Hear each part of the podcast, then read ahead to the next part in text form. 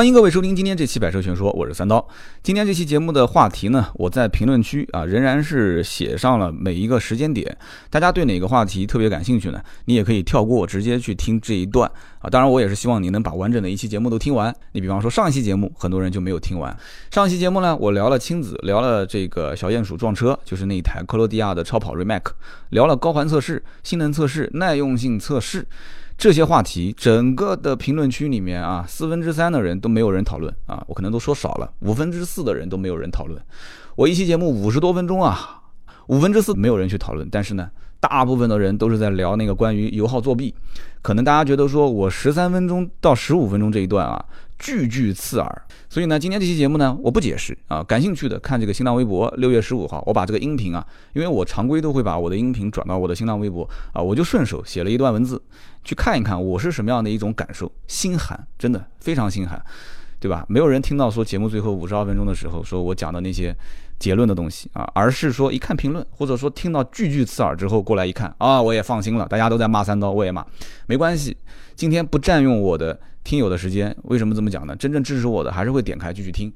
啊，日久见人心嘛，所以呢，今天我们继续我们的话题。你觉得说我是一个没有节操的主播，不用听啊。你觉得说，哎，三刀我还是挺认可的，你的人品还需要时间去检验。OK，我们继续听今天这期节目啊，真的影响情绪，非常影响。上一期节目真的害得我打王者荣耀跪了好几把啊，就是就怎么打都不赢啊，想了半天觉得说这个情绪是受到影响了。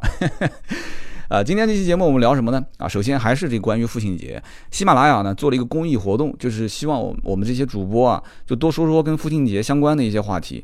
啊，上一期呢我说到这个亲子，就说我以父亲的身份跟我的孩子之间在车里面的一些互动。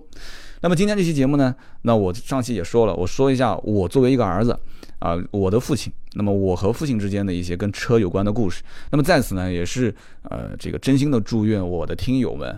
听到我节目的有缘人啊，大家的这个老父亲啊，长寿啊，福如东海，寿比南山。其他的我觉得没什么好的词祝愿了，这两个肯定是最好的嘛。福如东海，寿比南山。这个男人呢，对车都是很感兴趣。那么我的父亲呢，这个没有寿比南山啊，很遗憾，癌症去世，而且就在两年前，二零一五年。这个我父亲呢，对车确实很感兴趣，但是很遗憾，他人生当中没有拥有一辆属于自己的轿车。啊，就以前他也只是开过我的奥拓，呃，我的 CRV 也开过啊，而且就开那么几次，还撞了两次。所以说，这个我的老父亲呢，他没有去真正拥有过一辆车，确实是一个遗憾。那么为什么他没有真正拥有呢？其实很简单，第一个，我们家环境确实很一般啊。这个老母亲很早就下岗了，父亲在国有企业里面。在国有企业里面，就是效益呢，其实有一段时间一直都不太好啊。就我母亲下岗，然后父亲当时那个企业是三角债，大家能理解什么叫三角债吧？就你欠我不还，我欠他不还，他欠你不还，然后大家都不还钱，结果呢，就工人没有工资发。最困难的时候，那时候家里面一个月总共所有人的收入啊，那个应该在两千年前后了。所有的收入应该不超过两千块钱，所以最困难的时间也熬过来了。我在上学嘛，那么家里面没什么存款，所以父亲呢没钱买车。我呢，慢慢的工作之后，啊，我干销售的，确实也还算还算可以吧，就赚钱方面。我跟我父亲讲，我说啊，别急，我买车首先不会问你要钱，那么其次你呢想要车，等我工作一段时间，我来给你买。那么等到我的女儿出生之后。当时呢，我是给了一个什么样的要求呢？就是说，我说现在呢，你上班也很近，对吧？也走路也就是可能十几二十分钟。我说你上班呢，骑个小电驴儿也可以了。呃，女儿等到三岁上幼儿园接送，需要这个有人来接送。就我确实也是比较自私啊，说实话。我说那那个时候呢，老父亲，我给你买辆车，你你说你喜欢什么车啊？我跟他讨论的过程中，我还发现他还有一点鄙视日本车。哎，我说我他我觉得我们同事那个福特不错啊，我觉得大众挺好。哎，他还有一点鄙视日本车，所以说我我我我当时也不好说什么。那么我当时我估计应该会给他买一辆这个比较比较适合家用的这个这个大众的车型啊，因为老父亲你既然喜欢嘛，那我就给你选择一个大众。但多数应该是买一辆二手车，给他先练练手。但是很遗憾啊，正在筹划的过程中，小孩两岁到三岁不到那个时间段。啊，父亲去世啊，所以呢，这是人生中一大遗憾啊。在此呢，我觉得就是很多事情不要放嘴上啊，有行动就尽量去做。父亲节对于我来讲呢，也没有太深的印象，因为呢，我长期是没有跟父母分居过啊，所以以前呢，就是跟父母住一起。那么结过婚之后呢，我住的小区离父母也非常近，所以呢，就家里面人天天都见，所以我我们就是家里人没有对节日有那种特别的感慨。就说到了父亲节，我要怎么疼我父亲，我要为我父亲买什么东西，我要给他钱，就没有这种感觉啊。就父亲节了，可能我就跟我父亲说一声，哎，老爸，节日快乐啊，就最多就说一句，也没什么。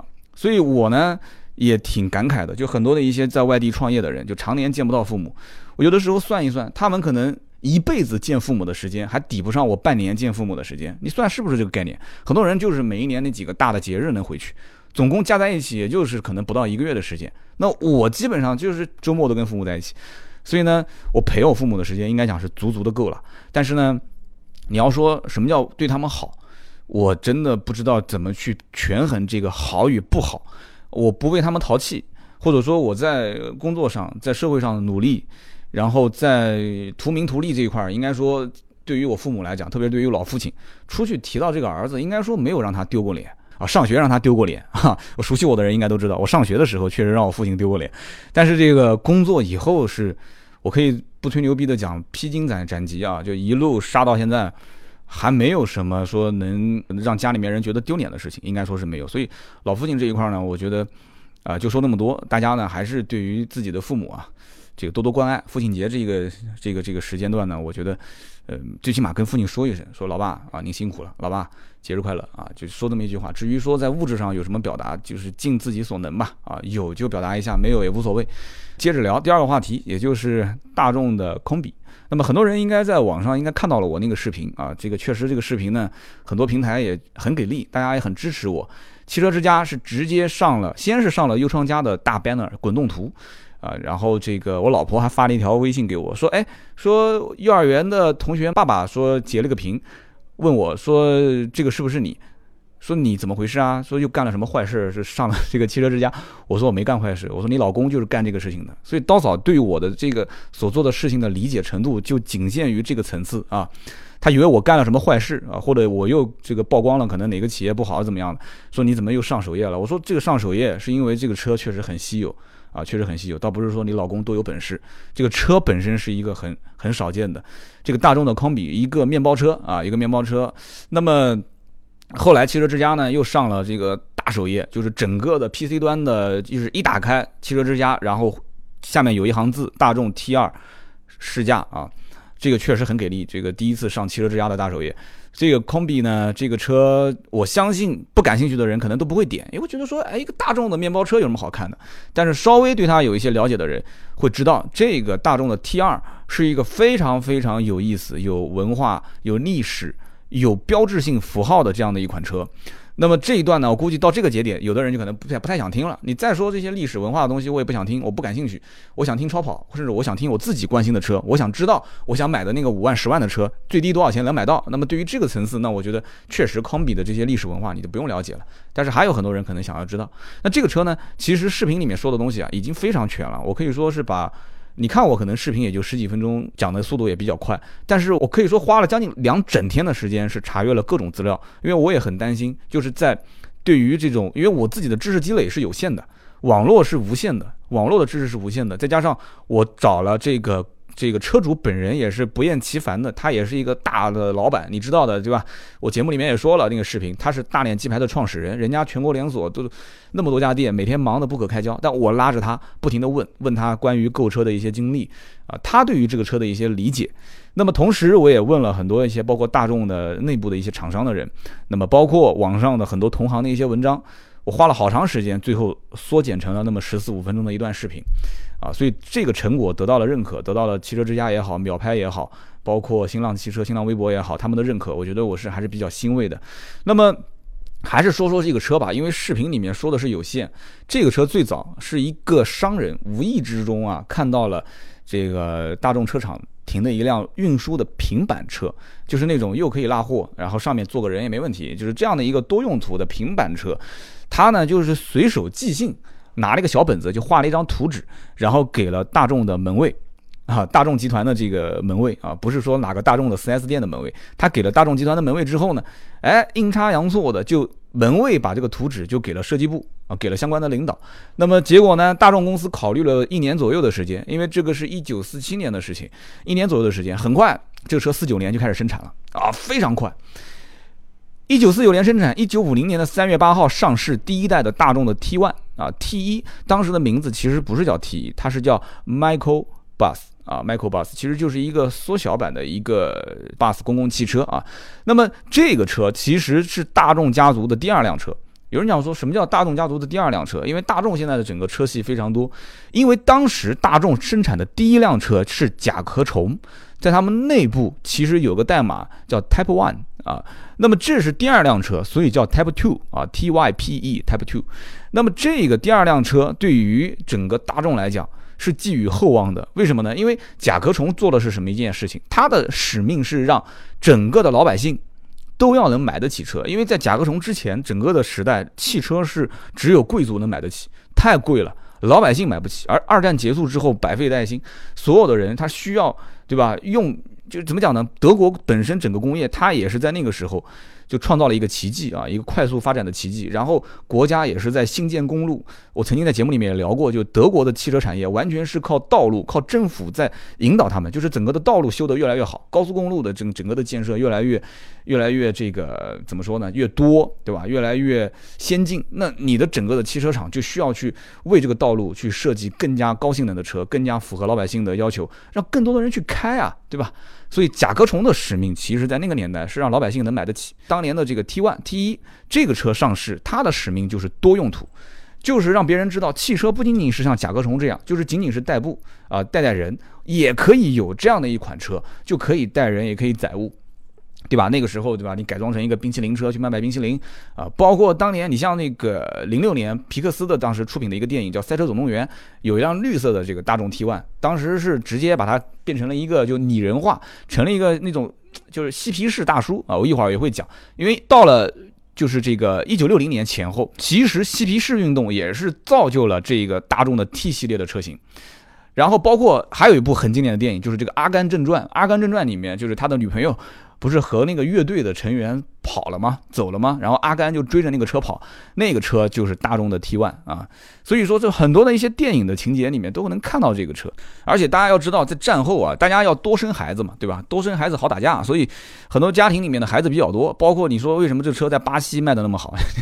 我个人认为就是巴西人孩子多啊，呃，他还有就是做生意的人确实也多，因为毕竟比较穷，所以呢，这车多用途就让很多的全世界各地的人们都特别喜欢。也因此是一个卖的非常非常非常好的车，而这个 T 不是我刚刚讲的，为什么叫 T 一 T 二？不是我讲的，它是这个什么大众家族的第二辆车叫 Type Two。那你要这么讲，那甲壳虫应该也是叫甲壳虫 T 什么了？其实不是的啊，它其实就是英文 transport，就是运输的意思。那么现在国内的话也有这个车在售，只不过它的名字叫迈特威。迈特威现在其实一七年发的这个 T 六，你想想看，从当年 T 一 T 二，现在已经是 T 六了，而且从九十年代当时发布的 T 四。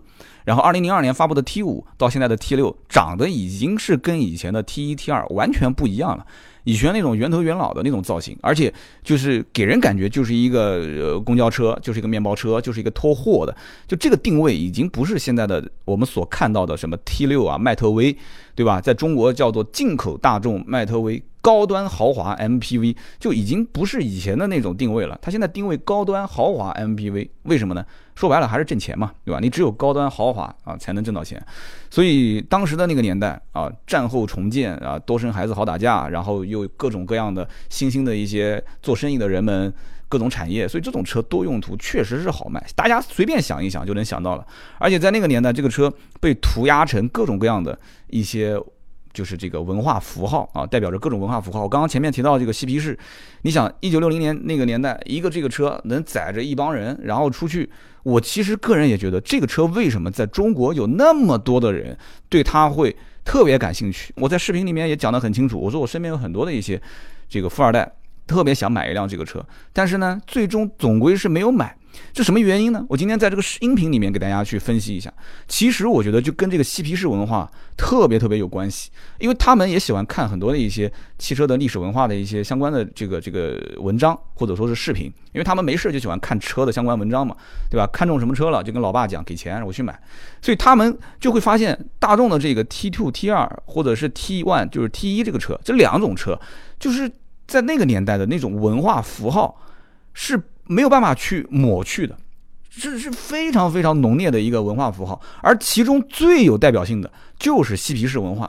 而嬉皮士文化代表着什么？其实就代表着这个逃离现实生活，活在理想里面。那富二代其实都是这样，他们就是根本不需要去了解什么叫现实生活，对吧？他们只活在自己的世界里面就可以了。他们是什么样的世界呢？就是得到任何东西都很轻松，对吧？没有经历过什么失败，太有钱了，对吧？就花个，你看曾经那个开着 P One 去买九幺八 Spider 的那哥们儿，那你缺钱吗？所以他你看说话的状态各种各样，其实他是活在自己的世界里面，他不需要你们去理解我。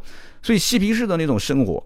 就是这样，南京这边我认识很多的一些这个超跑俱乐部的兄弟们，就大家其实人很好，整个的教养、整个受教育的程度也都很不错。但是呢，他们的整个精神状态其实是偏嬉皮士的那种状态，他逃离现实生活，所以他们是希望有一种符号性的东西能能寄托。那么大众的 T 一、T 二这种车是最容易寄托他们的这种这种这种情感，而且这些人也是很害怕孤独，他们也需要身边有很多朋友。你像这种车。就是最适合一帮人啊，左手拿着个吉他，对吧？右手拿着一个这个滑板啊，或者是小轮车，然后后面再放着 B B Q 的这些烧烤的这些器器具啊，然后一帮人男的女的，对吧？就出去哇，各种嗨啊，各种嗨。所以这个车对于他们来讲，其实代表的就是一种符号，是一种生活态度，对吧？你想那个年代，嬉皮士的年代，造就了多少摇滚巨星啊，对吧？我最喜欢的吉他大师就 Jimmy Hendrix 啊，因为我本身以前玩乐队啊，玩吉他，啊，有人应该知道这个人。对吧？吉米·亨德里克斯，怪吉米·亨德里克斯，人家开玩笑，就这哥们儿当年在伍都斯多克上面第一次登场演出的时候，啊，底下的那些什么地下丝绒那些乐队的乐乐手、吉他手，当时就觉得说，我都不知道怎么弹吉他了，就就相当于我有的时候听一些大师演讲的时候，我都不会说话了。你要知道，那些那些哥们儿也是也是玩吉他都是大师级的，但是听到吉米·亨德里克斯之后，我就发现我不会弹吉他了。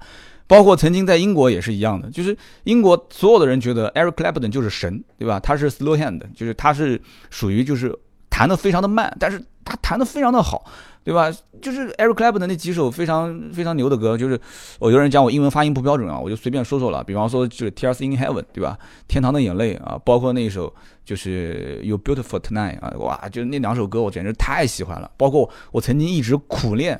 这个 Eric Clapton 的那一首《嘿嘿》啊，大家可以听听我刚刚讲的这几首歌，《嘿嘿》那首歌，哇，我特别喜欢弹吉他弹的，又而且那种弹奏的过程中各种技巧，然后在一一边唱歌一边弹，我的天，这个是非常非常困难的。但是啊，Eric Clapton 曾经也说过，说他听完 Jimmy Hendrix 之后弹奏这个吉他之后，他发现他也不至于说自己不会弹了，但他发现这个才属于叫大师级的。啊，这个才属于大师级的，而且这个玩吉他的人应该知道，有一种吉他的就效果器，就是现在你听摇滚乐叫做失真，啊，我不知道是真的假的，说失真这种效果，包括挖音这种效果，都是 Jimmy Hendrix 发明的，啊，这个我没有去验证啊，如果说错了，有玩摇滚的可以去帮我纠正一下。所以这是一个大神级的人物，就是在当年的嬉皮士的年代，当然了，他也吸毒就是了，就在那个年代他诞生了啊，而我们现在呢，我们是在一个和平的年代啊，我们这种和平的年代。没有什么车能给我们留下回忆，而且现在是只追求商业上的成就，就大家就你挣钱哇，你是马云，我特别有钱；你是刘强东，特别有钱，那你可以抹去一切你曾经干过的啊不光彩的事情、不好的事情。当然了，我不知道他们有没有干过什么不光彩的事情，但是就是现在大家所崇拜的东西就是这个，就是这个，没有当年的那种文化，或者说我不追求金钱，我追求的是一种符号，是一种我向往的共同的一种。大家向往的理念是一种生活状态，也许又不能实现，啊，可能是我们要守望的那个麦田啊，所以那种文化符号的东西需要有一种车去表达，什么车呢？就是 T 一跟 T 二。而现在这种和平年代里面，我觉得穷人肯定不会有这种什么什么什么为了理想买单，没有啊，没有，就是只有那些确实有钱的一些哥们儿，他也有这种情怀啊，他去收藏一辆这个车。有的时候想想看，这也是一种悲哀啊，确实是一种悲哀。而更多的我认识的那些富二代，也只是嘴上说说啊，没有人真的去买啊。所以我就觉得，你看大脸鸡排的创始人这哥们儿，他为什么会买？我觉得这哥们儿的身上就完全具备这种嬉皮士的这种气息。这哥们儿玩滑板，对吧？然后呢，这个也玩一些极限运动，然后同时他特别喜欢跟朋友在一起玩，也很讲义气。然后呢，这个人品各方面确实也特别好。然后就是属于。又特别有钱，所以在这个情况下，他买了 T 二，这情怀买单啊！一个将近七十万的车，配置却没有五菱宏光高，这就是我们当时给的标题。我们接着往下聊，关于标致五零零八，我估计很多人应该就想听这一段了。现在所有的媒体对于标致五零零零八最多的议论是什么呢？就是定价。那我们的这个微信订阅号“百车全说”上面刀妹写了一篇导购，就是关于标致五零零八的导购，也是关于这个定价啊。这个五零零八的定价到底出什么问题呢？啊，其实非常扯的一件事情，就是标致五零零八的定价是十八万七千七到二十七万九千七，但是呢，啊，去年上市的四零零八兄弟车型啊，它的定价是十八万五千七到二十七万三千七。你看啊，是是幺八七七、幺八五七、二七九七、二七三七，就两个车几乎价格是。严重垂直在一起，就完全贴合。有人讲说，好像还真的很少很少能见到说一个品牌的车型，至少在我的印象中，我到目前为止还真的没有想到过，而且是在一家 4S 店的一个品牌的车型。你说东风本田跟广汽本田，呃，一汽马自达跟长安马自达，上海大众跟这个一汽大众，你说他们之间有什么车重叠价格？那我觉得很正常。对吧？本身其实就是一个车嘛，但是你说标致一家 4S 店，东风标致出这两个车价格这么重叠，我觉得特别有意思。你怎么解释说他用什么样的战略啊，舍鸡保帅？就我都觉，我都觉得这解释是不合理的。只能说一件事情就是脑残，真的是这个脑袋方面相关领导真的是出问题了。这个领导估计也是不想长期去干了啊，就是大手一挥就这么干吧。但是我们今天去。好好的分析分析，到底这个定价最终会导致什么样的一个结果，或者说这个车子背后的一些故事。我曾经在聊标志的时候，其实说的也挺清楚了。但是今天我再增加一些，你可能在网上搜不到的一些东西啊。首先一点呢，就是这个定价，首先肯定百分之百嘛，就四零零八跟五零零八兄弟之间自相残杀这件事情是已经成定局了。那么这两台车的来龙去脉，大家一定要了解一下啊。首先要了解一下。首先，我们就一个一个讲啊，四零零八就是国外的三零零八的新款车型，就中国卖的四零零八啊，就是国外的三零零八的新款，就国外三零零八老款不卖了，不卖了，就直接上新款了。但是中国是新老两代同堂销售，那么也很容易理解，就是因为标志嘛，他是想就是多生孩子好打架啊，就是我要要让以前的三零零八啊去老款的去打那些紧凑级的 SUV。啊，甚至于打那些像日产的逍客这一个级别的，我比你大，对吧？我我我比你怎么讲说这个豪华程度也更好一些，但是我价格就拉低到就像日产逍客这个级别。好，OK，我们就能理解了。那么四零零八呢？四零零八呢，就是我现在想打紧凑级，甚至再往上面去够一够。我在想往上打打途观啊，再往上一点点这些车型，途观 L 啊，我打不过啊，途观 L 可能太贵了，那怎么办？我就再造一个车，但是再造一个车，造什么车呢？五零零八，你要知道，我们就说说五零零八。五零零八的上一代车型，它是一辆 MPV 啊，而且严格意义上讲，我都不认为这车是属于第二代五零零八，我都不认为它是第二代五零零八。上一代的五零零八是什么？它是 MPV，它就是 C 四毕加索。C 四毕加索现在也有的卖，很多的一些进口啊，就是雪铁龙的店里面卖进口雪铁龙的，你可以去问他，他甚至都有现货。那车其实也不是特别的贵，最便宜的，它那个车子虽然是 MPV，但是它有五座版也有七座版，它五座版最低的能卖到二十一点六八万，再给你打个四万多的折扣，啊，没听错啊，没听错啊，二十一点六八万打四万多的折扣之后，也就相当于十七万多，十七万多买一辆五座的进口的 MPV，哎，这个听起来好像有点意思啊，所以说这个车是属于很多人根本不待见，甚至都不知道，但是呢，有的人突然一坐到这个车上，发现，哎。哎，这个车有点意思，多少钱？二十一万六千八。但是销售很快就告诉你，这车有优惠啊，啊，这优惠至至少呃差不多四万块钱。你一听，那不就十七万多的车吗？哎，你一下就感兴趣了。而且 C 四毕加索，也就是上一代的五零零八，五零零八的上一代跟 C 四毕加索其实就是一个车，其实就一个车。那么 C 四毕加索在中国能看到，但是上一代五零零八中国是看不到的。为什么？没有进入。他认为进一个 C 四毕加索试一试就可以了。而且卖的也不好，那五零零八就不要再进来了。所以 C 四毕加索就是这么一个很奇葩的车型，在中国啊。那么很多人第一感觉是什么呢？确实坐上去印象就很深刻。有人讲说这车怎么啦？就是座椅很豪华吗？还是说有什么这个这个很独特的地方？确实，你坐上去之后啊，有没有人坐过这个 C 四 C 四毕加索？有没有人坐过这个车？如果坐过，你肯定就知道我妈要说什么了。就这车啊，视线非常非常好，可以用超级超级好来来形容。前挡风玻璃的这个可视面积非常非常广，什么原因呢？其实很简单，它做了几个小技巧。首先是什么呢？就是它前面的这个挡风玻璃的下垂的这个面啊，就是到引擎盖的这个面积，相对来讲设计的车头比较短，所以它这个设计的面积会稍微广一些。那么同时弧度比较大。就像我们看电视一样，为什么有的电视它是那种弧形的，让你的可视角度非常高，然后它的弧度比较大，绕过来之后。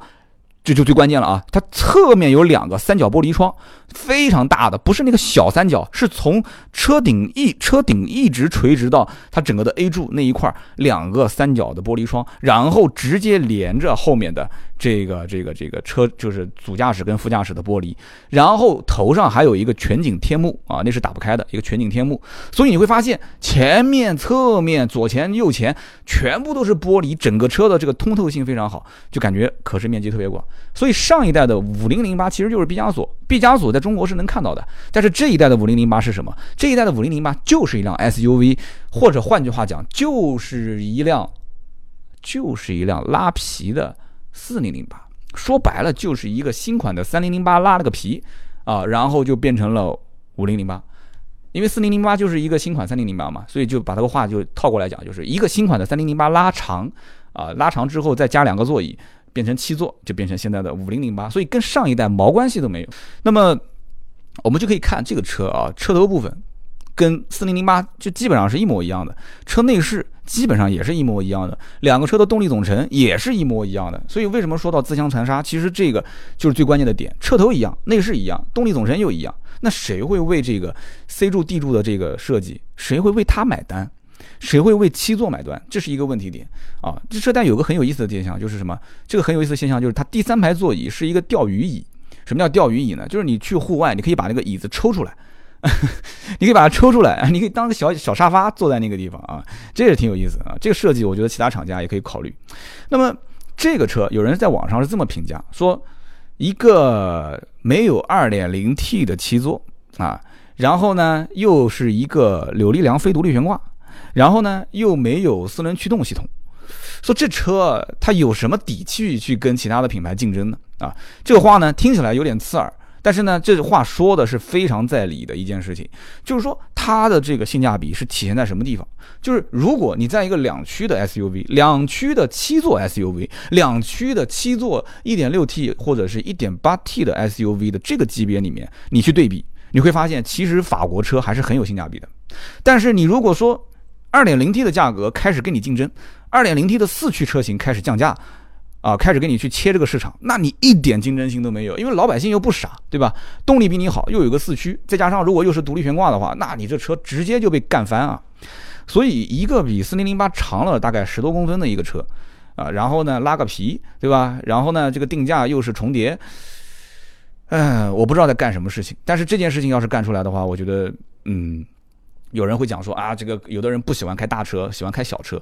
嘿，你要知道，四零零八对于很多老百姓来讲也不算是小车了，也不算是小车了。能开四零零八这样的一个大小的车型的人，我觉得应该毫不犹豫可以直接上五零零八，就不存在什么喜欢大小车的问题点。我不太接受这种观点啊。那么有人就是在芬达，包括微博上也问我说，这样上市的话，四零零八会降价吗？把这个妈给去掉啊，不叫会降价妈啊，是百分之百肯定会。其实现在四零零八的优惠已经很多了，四零零八现在很多地方优惠已经快过三万了啊，两万五、两万六肯定很轻松的，两万七八基本上就是稍微磨一磨也能拿得到，过三万的地方也有。四零零八，我我分析的这个降价不是指终端啊，而是指官方会做一次调整，而且标志做官降也不是第一次了，这个这个很正常。四零零八的现在有一个这个车型卖的很好，就是二十万八千七的那个版本，就三五零的精英。我可以帮大家算笔账啊，三五零的精英二十万八千七优惠完之后，到手的价格应该是这个十八万到十八万二，就是裸车加上购置税大概一万多块钱，一万一万一千多，保险一万块钱，也就是说最终总价应该是二十万多一点啊，二十万多一点。然后就很有意思了，有人讲说五零零八这么定价，那买四零零八的人是什么样一个心态？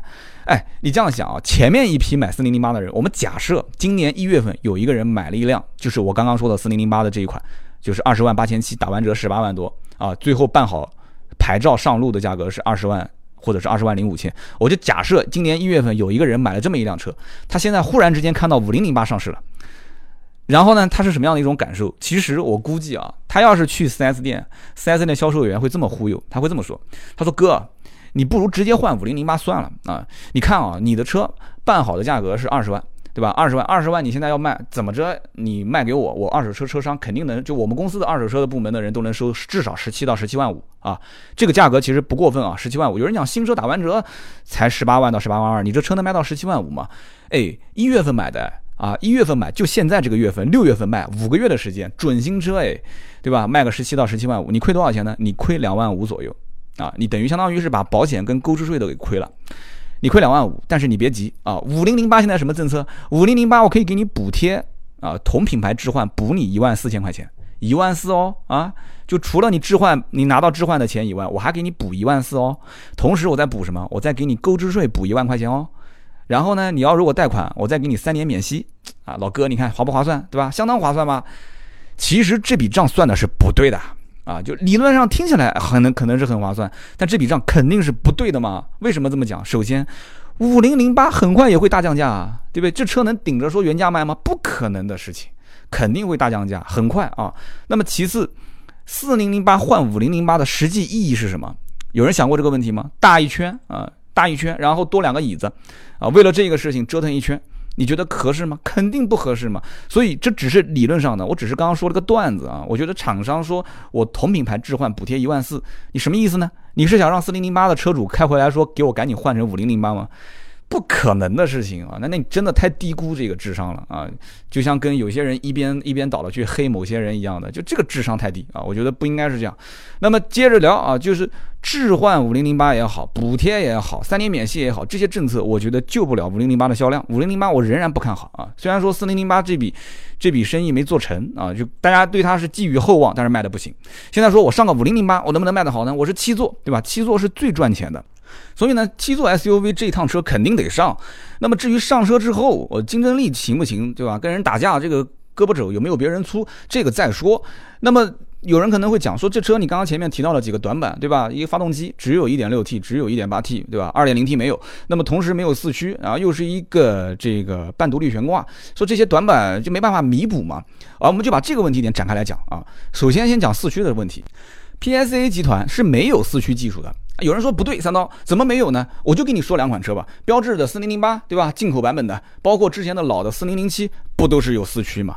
对，这两款车曾经都有四驱技术啊，而且你看一下，四零零八的发动机是二点零的，变速箱是 CVT 的，哎，你是不是觉得有点似曾相识啊？啊，对了，进口标致的四零零八，说白了就是一辆三菱劲炫啊，就是一个加长加高的三菱劲炫，这件事情其实根本没有办法否认。为什么这么讲？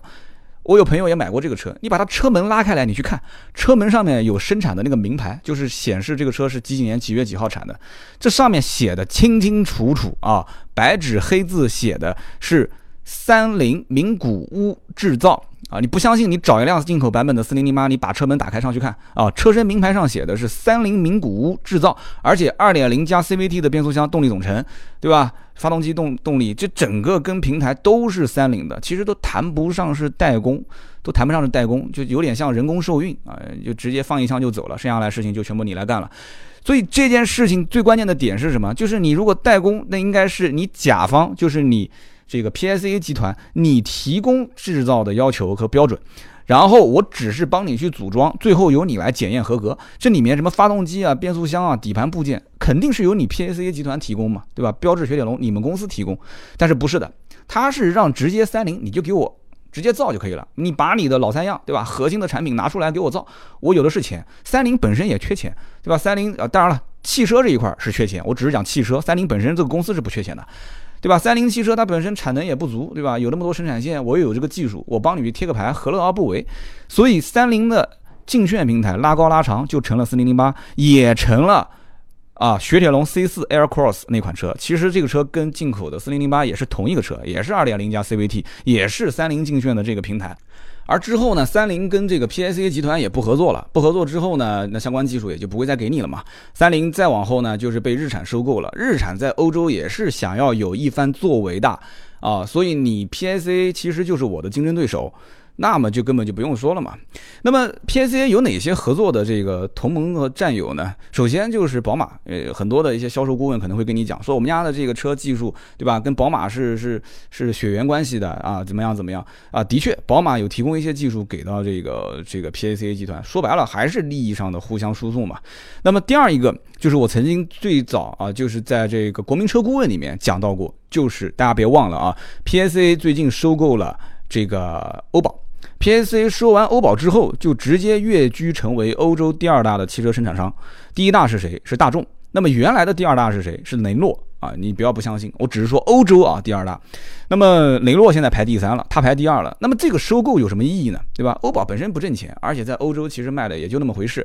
欧宝最早其实就是通用在欧洲的一枚棋子，就是说通用它都是以全球战略为主嘛。那么放眼全球，真正卖得好的通用，也就是在美国啊，在北美，在中国，就这两两个地方啊，就其他地方都不行。那么欧宝呢，他希望能帮通用在那边多挣点钱，结果呢没挣到钱，没挣到钱怎么办？就想卖，没人要。那么为什么 PAC 他会要呢？我曾经在上一期的这个音频里面，我有一期讲吉利收购宝腾，呃和莲花的这个品牌的时候，我就讲过，他要这个欧宝，说白了就是要让丰田能看得上他。因为丰田一直看不上它，有人讲说丰田看上它有什么关系？丰田看上它之后，丰田手底下有一个全资子公司，就是日本的爱信精工。爱信精工一直想在欧洲造个厂，但是呢，苦于就是说它这个厂的产能一大起来以后啊，它得要有配套的主机厂去消化它。但是丰田在那边卖的也不行，那就欧洲的这些大众是他死对头，那丰田必须得找一家这个能消化那么多的，就是日本的爱信精工，在欧洲如果建厂之后，它的这个产品那怎么办？那我现在一下子成为了欧洲排名第二的这个生产大厂，那你能看得上我了吧？所以丰田很有可能会跟 PSA 后期有合作。那么后期你想 PSA 集团啊，就是标致雪铁龙集团，又有着跟宝马的技术合作背景，对吧？然后又把欧宝给收了啊，欧宝。中间你想，它本身常年是在通用旗下的，它多多少少也有些技术。那么欧宝又是一个德国品牌。再加上你又有了丰田的这个背景，因为双方一合作，你肯定要谈嘛，说我们不仅仅造变速箱了，对吧？我们将来能不能，对吧？就是汽车方面的一些技术给我共享一下，就很有可能这个品牌今后啊，它又是混杂着一些日本的技术，又混杂着一些这个美国通用的技术，又混杂着一些德国的啊，相当于宝马的技术。所以说，PAC 集团你还真的你别太小看它，就往后走，这车啊，就以后在中国卖的好不好？有的时候啊，三十年河东，三十年河西。这个不好讲啊，这不好讲。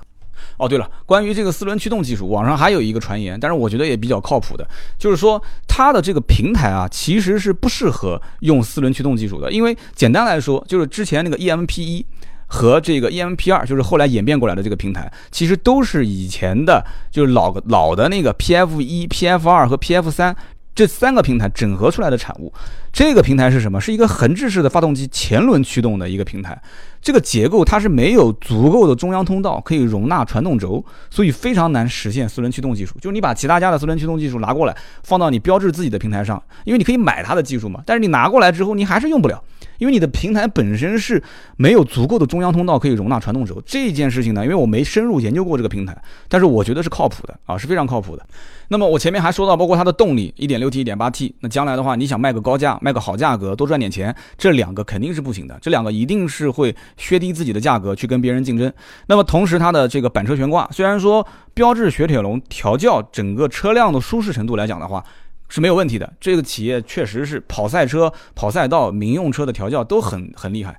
但是呢，老百姓会看啊，老百姓会看你，毕竟你在用材用料成本上你在给我做文章，那我肯定是不认可的。所以这件事情，我觉得以后四零零八也好，五零零八也好，他一定会想到说怎么去改进啊。要不我们就直接给他上独立悬挂吧，对吧？上了独立悬挂，发动机的技术其实并不难，想整一个二点零 T 也不困难，我觉得。所以呢，还是那句话啊。以后的日子只能看你自己想不想往好的方向走，想是一定能有竞争力的。你如果不想，还是这么玩儿啊？当中国的老百姓很傻，然后就是这么忽悠忽悠，拉个长，加个加个加个加个两排座椅，然后拉个皮，你就直接当新款车来卖了。这个年代已经过去了，已经过去了啊！你即使说想充值什么车评人这个那个的，你说我给你点钱，帮我说说好，没问题。这一期节目我还是给你说好，但是下一期节目呢？我仍然还是会把这个原理说出来，对不对？因为你只是买了这一个时间段这一期节目这个流量，对吧？该说好的说好的，但是这件事情本身你背后是什么，我们就把它全部给你说说清楚。老百姓有知情权，对不对？好的，我们最后一个话题就是一个失落的车迷啊，这哥们儿叫蒙 Rover，他说呢，我在各个展厅去看车，各个车展去看车，结果销售一开始很热情，但是一听说我不买车啊，转身就走了。他说我很无奈，他说我就是一个车迷，我就想好好了解一下车行不行？行，为什么不行呢？但是呢，你说话的方式要稍微变一下啊，怎么变呢？你可以这么跟他说，你说我呢今天想试车，但是呢我。不买这个车，哎，但你别急，我这个人是什么样呢？我身边所有的朋友都会买车之前咨询我的建议，我在他们身边很有话语权，而且经常性的就是他们其实已经看好了一款车，但是呢，我跟他们简单的说一下，他们立马第二天就把另外一辆车给提回来了，就是我推荐的车，而且哎，那个另外一家店的那个谁谁谁，你认不认识？你就随便说一个这个销售的名字，有人讲我怎么能知道销售的名字呢？汽车之家跟一车网上随便去搜一下经销商的名称，点进去，销售的别说名字了，连照片都有，连那哥们儿脸上哪边有颗痣，他都能给你显示的很清楚。啊，你就说那个那个那家店那个那个嘴巴左左边有颗痣的那个小家伙，啊，那个那个小姑娘长得挺漂亮的，长头发的那个叫王什么什么的，我给他介绍了多少辆车，你可以去问问他，他真的会去问吗？他不会去问的，他连你姓什么都不知道，他会问吗？他不会问的。但这销售一听，哇！我好厉害啊！你就是属于那个经常帮身边人去提车、去介绍车辆的人。那今天我陪你试驾，那就有意义了。为什么呢？因为我帮你去试驾，你将来会带客户给我。我把这品牌介绍给你，你又很认可的话，你一定会介绍，对吧？就本来是买竞品车型的很多客户，哎，通过你，你还省了我很多事，都不需要我介绍了，在你那个层面都能帮我介绍的很清楚。来了以后，我直接谈价格了，对吧？啊，甚至我还会跟你说，哎，兄弟，你下次介绍客户啊，我给你返点。或者说你你开什么车？你是不是开的也是我们家的车？哦，你是我们家的车，我送保养给你。哎，经常会这样，老客户转介绍送保养嘛。所以你这样一操作，你再试试看，你去试车，你看看哪个销售不待见你啊？我可以负责任的讲，几乎没有啊，非常非常少。所以呢，这个，呃，还是那句话啊，销售确实不容易。你呢，尽量不要捡什么这个车展啊，或者说是平时的团购高峰期啊，啊，或者说是早上的十一点到一点。啊，或者是下午的三点到五点，就这两个时间段，一般都是上课的时间段，客流量比较大。还有一个建议呢，就是尽量不要一次性试太多太多的车。你一去啊，今天试个四五辆，太夸张了。你最多极限，我觉得试个两台车，啊就 OK 了。而且你试的过程中，最好呢拿个手机或拿个本本，对吧？你既然是个车迷，你又是一个资深车迷，你专业一点，对吧？或拿个录音笔，哪怕你不录音，你做个样子，你专业一点，就他销售也会觉得很你很重视这件事情，我才会很重视你。OK，给你这么多建议，好了？今天这一期节目呢，聊那么多啊，也有四十多分钟了，希望大家喜欢啊，几个小话题。那么呢，也希望大家对我的节目呢，多提宝贵的意见。听到最后都是老铁啊，呃，帮我点个赞，评个论，同时呢，能转发给身边更多的人最好。更多的原创内容呢，欢迎关注微信、微博“百车全说”。我们下期接着聊，拜拜。